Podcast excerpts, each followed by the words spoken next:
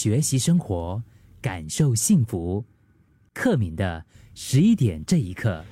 今天十一点这一刻，分享一位听众的故事。他最近跟一位旧识就是开始走的比较近哈，可是随着相处变长啊，对方的行为呢，让他感觉到越来越不自在。我就用第一人称来分享他讲的内容。他说：“我是一个不太喜欢过生日的人，但就在今年生日前夕，他主动说要送我皮夹、皮包哈。”接着呢，就让我自己上网去买这个皮包，然后说他会再转账给我，然后生日蛋糕呢也是他订好了以后，让我自己跑去那个店家去领。这件事情发生在当下，我都拒绝了，也真心的觉得大可不必硬送，但是呢，因为碍于他非常的坚持啊，所以只好告诉自己，好啦好啦，带着感谢接受。一直到生日当晚，那个时候我已经下班，就是准备要回家了。他就临时打电话来说要请我吃饭，接着呢就要我去订餐厅。我一个人站在路边大马路上的打了好几通的电话，硬是在热门的晚餐时段好不容易求得了一个空位。见面坐下之后呢，他从第一道菜就开始嫌难吃。最后，我甚至还没有吃完，他就站起来去结账了。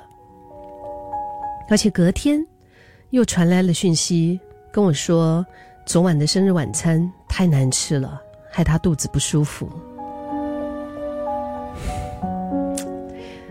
这一切啊，我实在是太不舒服。我觉得对方太不尊重人了。回想起他洋洋得意的说起，他是为了替我庆生。做的一切是多么的 gentleman 绅士啊！我都不禁怀疑，究竟我到底是招谁惹谁了，要被这样的对待？失落啊，不安、害怕，甚至是自我怀疑了一阵子，好不容易才在朋友的暖心安慰下走了出来。这才明白，这一切根本就不是我的错，我的错。是没有更早的断开这段可怕的关系。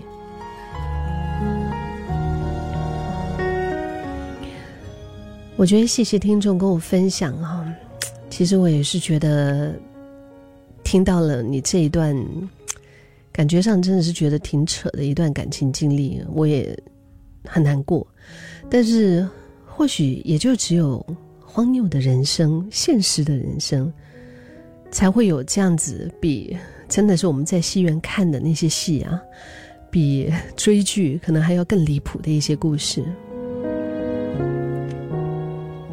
一个真正愿意在你身上花心思的人，他应该是不会自顾自的想着说：“哎，我做这些都是为你好。”哎，又或者是擅自的把任何个体化的一些情况啊，就是把它，嗯，就是。自己觉得哇，多伟大，多感动。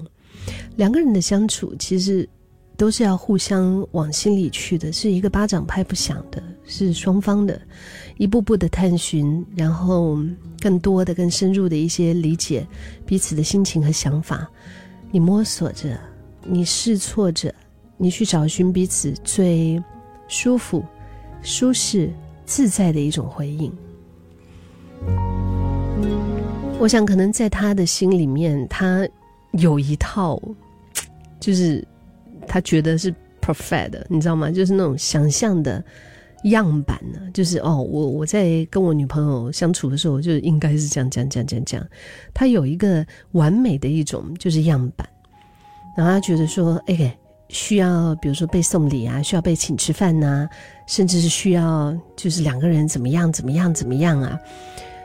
也或许是在这段关系当中，其实自始至终，他爱的更多的是他自己，就是他最想满足的，并不是你，而是他那个在他想象中膨胀出来的那个绅士的自我。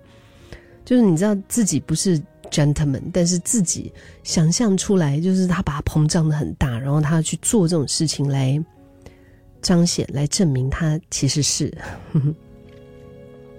不管这些荒诞的想象啊，究竟是来自他，嗯，还是来自不知道哪里来的一些这种约会的一些指南吧。其实我觉得你都不需要太放在心上，因为那些话语、那些认定，从来就不能也不应该被用来定义你的存在价值。跟人的相处，不管是谁，在哪个阶段，如果是你真的是遇到了不舒服的、被勉强的任何的大小事，十一点这一刻，我今天还是要很老派，但是很实际的说这一句。就是请记得勇敢的 say no，嗯，勇敢的说不。就是也许事件发生当下想不清楚到底哪里怪，但是那一些不舒服的感受，其实都是给你的警示啊。警示你应该要停下来，好好的想一想自己在做什么。即使是碍于各式各样的压力，当场没有办法切断。但是远离会伤害你的人，其实已经不是礼不礼貌的问题，而是很重要、很重要的保护好自己的方式。你换个角度想啊，其实也是应该是替你自己开心，就是开心。你好不容易离开一个让你就是觉得这么匪夷所思的角色之外，这些经历想必应该也是会可以磨练你未来选择对象的一种，你的那个雷达，你的头头顶上那个雷达。嗯，你就会不会再选这么白目的人呢？